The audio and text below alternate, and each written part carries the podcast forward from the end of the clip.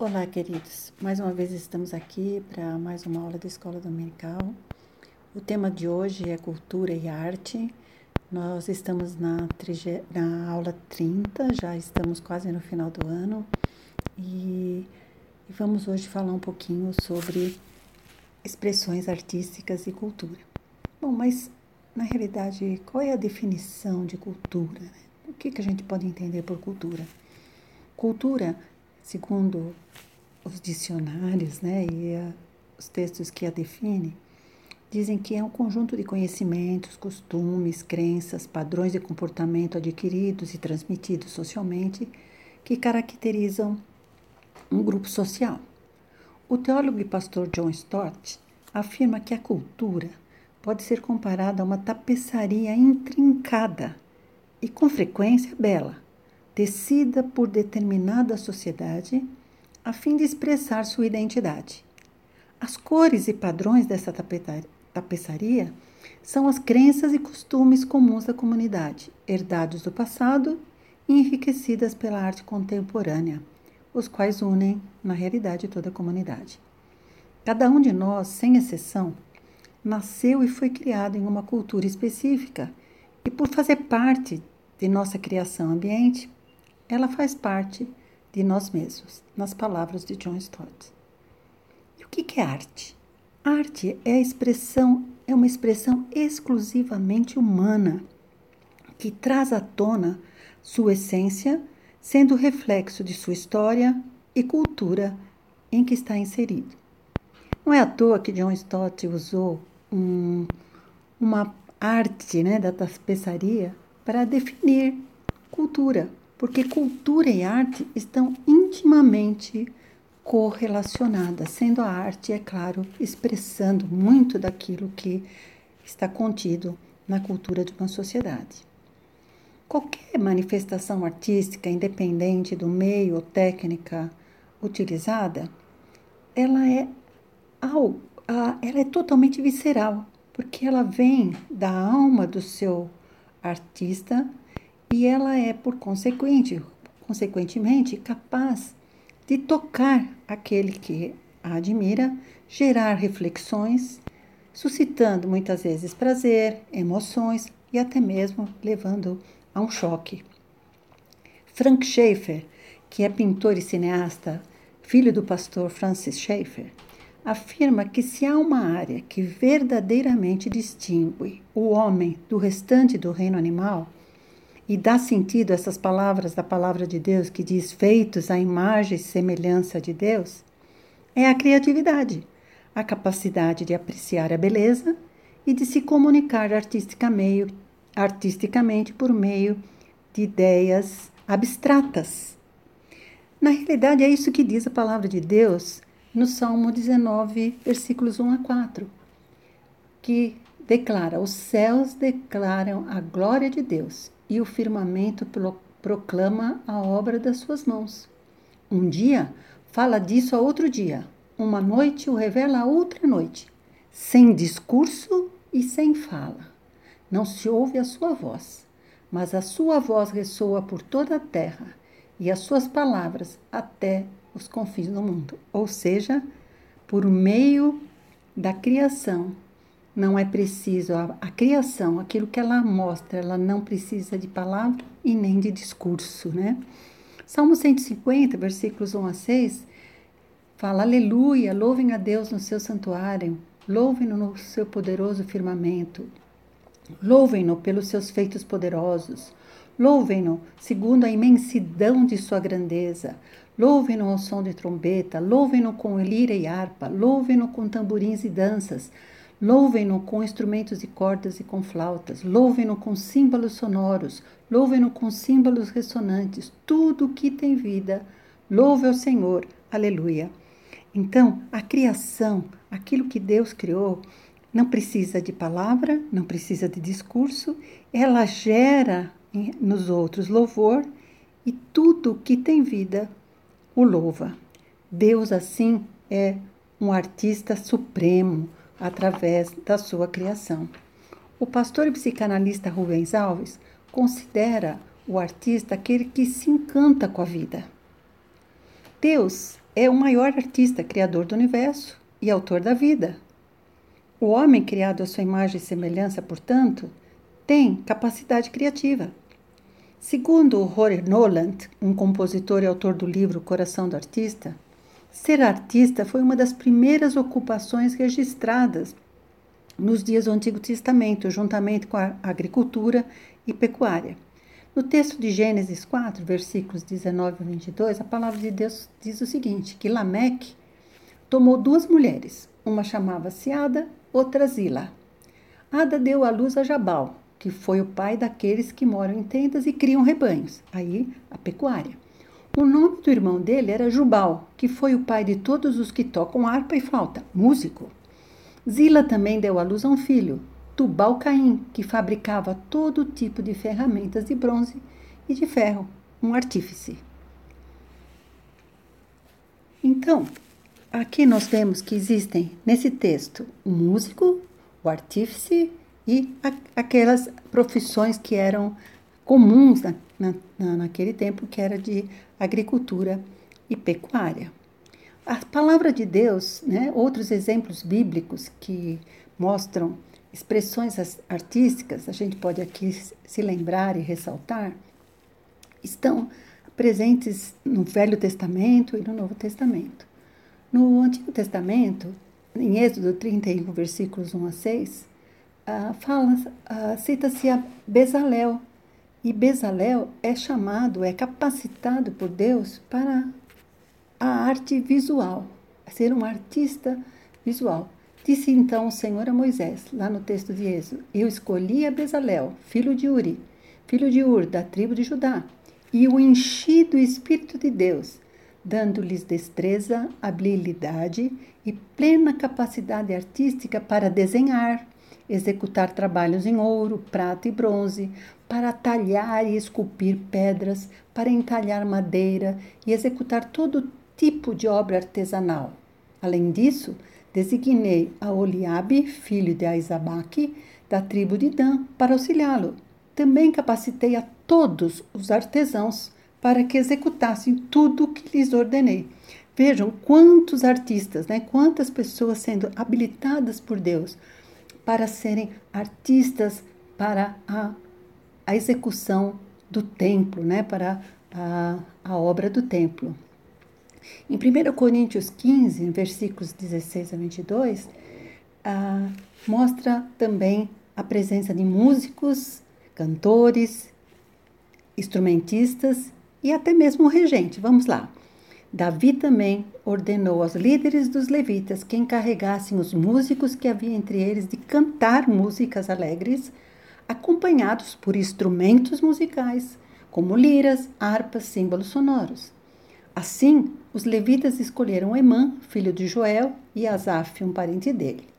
E dentre os meraritas, seus parentes, escolheram Etan, filho de Cusaías, e com ele seus parentes que estavam no segundo escalão, Zacarias, Jaziel, Zemiramote, Jeiel, Uni, Eliabe, Benaia, Maazéias, Matitias, Elifeleu, Miqunéias, Obdé, Edom e Jeiel, os porteiros, os músicos Emã, Asaf e Etan deviam tocar os símbolos de bronze. Zacarias, Aziel, Zemiramote, Jeiel, Uni, Eliabe, Maaséias, Benaia deviam tocar as liras, acompanhando o soprano, ou seja, quem cantava. Uma mulher aí, né? E Matitias, Elifeleu, Miqunéias, Obed-Edom, Jeiel e Azazias deviam tocar as harpas em oitava, marcando o ritmo. Kenanias, o chefe dos levitas, ficou encarregado dos cânticos. Essa era sua responsabilidade, pois ele era capaz disso, ou seja, o regente do coro.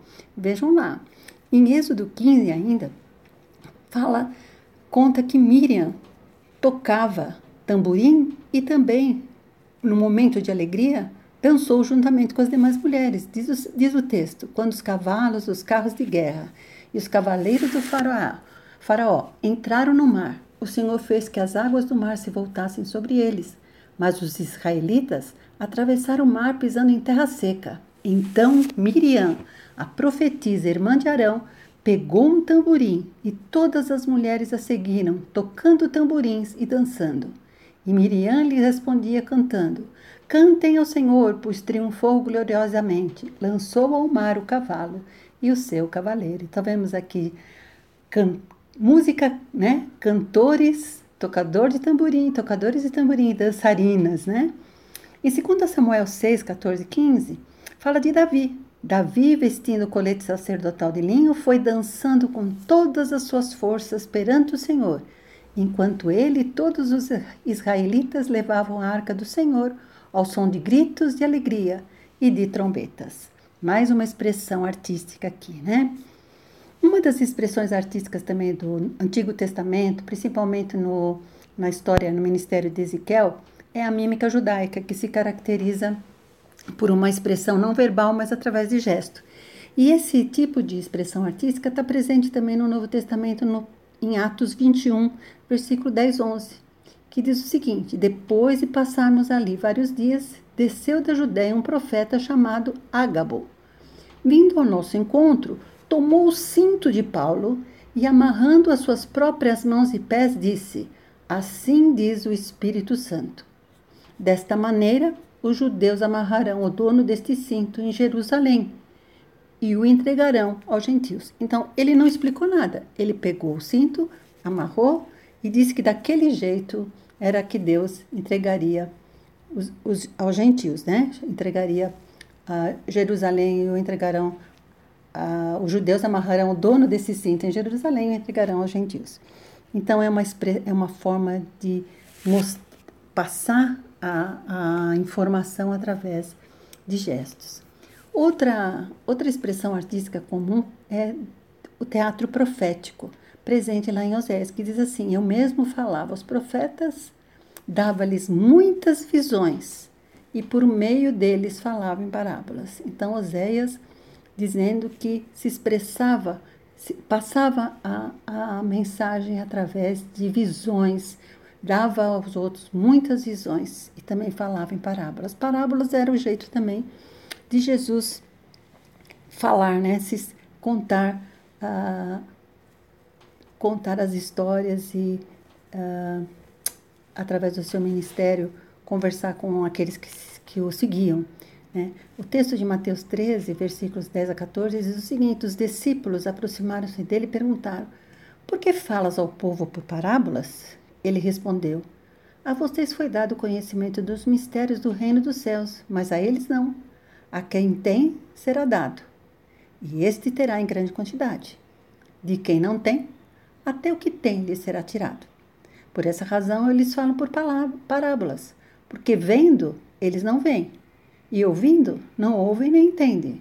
Nele se cumpre a profecia de Isaías: ainda que estejam sempre ouvindo, vocês nunca entenderão ainda que estejam sempre vendo, jamais perecerão. Veja que incrível, né? Uma forma, uma expressão artística que passa informação, mas se não houver discernimento, essa informação não é absorvida, né? Ah, Considera-se hoje, né, haver ah, muitos, muitos, muitas formas de expressões artísticas, né? Sejam elas musicais, corporais ou visuais. Dentre elas está a música, a dança e o teatro, a pintura, a escultura, a arquitetura, a literatura e poesia, fotografia, histórias em quadrinho, jogos eletrônicos, a arte visual, que inclui grafitismo, gravura, cinema, arte digital. Durante a história, o homem tem se expressado com manifestações artísticas que podem ser vistas nas pinturas das cavernas, como aconteceu na era catacumbária, quando cristãos buscavam os refúgios em cavernas pois, e, por estarem sendo perseguidos e lá deixavam suas obras registradas nas paredes dessas cavernas. Expressões artísticas também do período teocentrista, com a igreja representando Deus da terra, né, com o uso de esculturas para elementos decorativos do templo. Cristo sendo a, a escultura maior de todas e os templos verdadeiras fortalezas. No entanto, quando o teocentrismo deu lugar ao antropocentrismo, ou seja, o homem tomando lugar de Deus, né, o homem passa a ser o mais representado nas expressões artísticas. Um exemplo disso, vocês se lembram, é Davi de Michelangelo, a criação de Adão também de Michelangelo. E essas esculturas, elas eram colocadas em pedestais, que antes, no teocentrismo, eram apenas usados para obras consideradas de divindades. Nessa fase também, o sexo foi inserido de forma mais velada ou até mais explícita. E com o surgimento do, do cristianismo, ah, houve um certo freio nessa arte erótica, né? E, e algumas vezes que essas, essa a nudez era, aparecia nas obras, elas mais estavam relacionadas às figuras consideradas demoníacas, como feiticeiras e outras, uh, outras entidades. Exemplo dessa obra é O Nascimento de Vênus, de Sandro Botticelli. Após a Revolução Francesa, houve nova fase de puritanismo, mas posteriormente, o acesso às diferentes culturas, principalmente a cultura hindu, onde o sensualismo é algo muito uh, uh, exaltado, porque tem relação com divindade, né? a, a, a arte passa a ser ter o erotismo, as coisas, as, as imagens eróticas de uma forma mais liberal. John Stott nos lembra que a cultura é ambígua, porque o homem é ambíguo. O que é ambíguo? Mais um sentido ou um de sentido incerto, né? O homem é nobre porque foi feito à imagem e semelhança de Deus. É ignóbil, ou seja, infringe a lei moral, porque é decaído e pecador. E sua cultura, com certeza, reflete esses dois aspectos. Portanto, esses dois aspectos, ou seja, o fato dele ser nobre e também uh, ignóbil, né, vão aparecer nas expressões artísticas. E por isso, muitas e muitas vezes, a igreja né, bateu de frente com a arte por considerá-la a expressão do hedonismo, da sensualidade, da representação do mal e da imoralidade. O jornalista Steve Turner, em seu livro Engolidos pela Cultura Pop, nos lembra que estamos inseridos à cultura de nossa época e por isso é importante enxergar a arte, a mídia, a cultura em geral e tudo que permeia a nossa vida toda como Deus vê. É uma caminhada árdua, né, penosa, mas é, é ela que vai nos levar a, um, a, algo muito mais gracioso.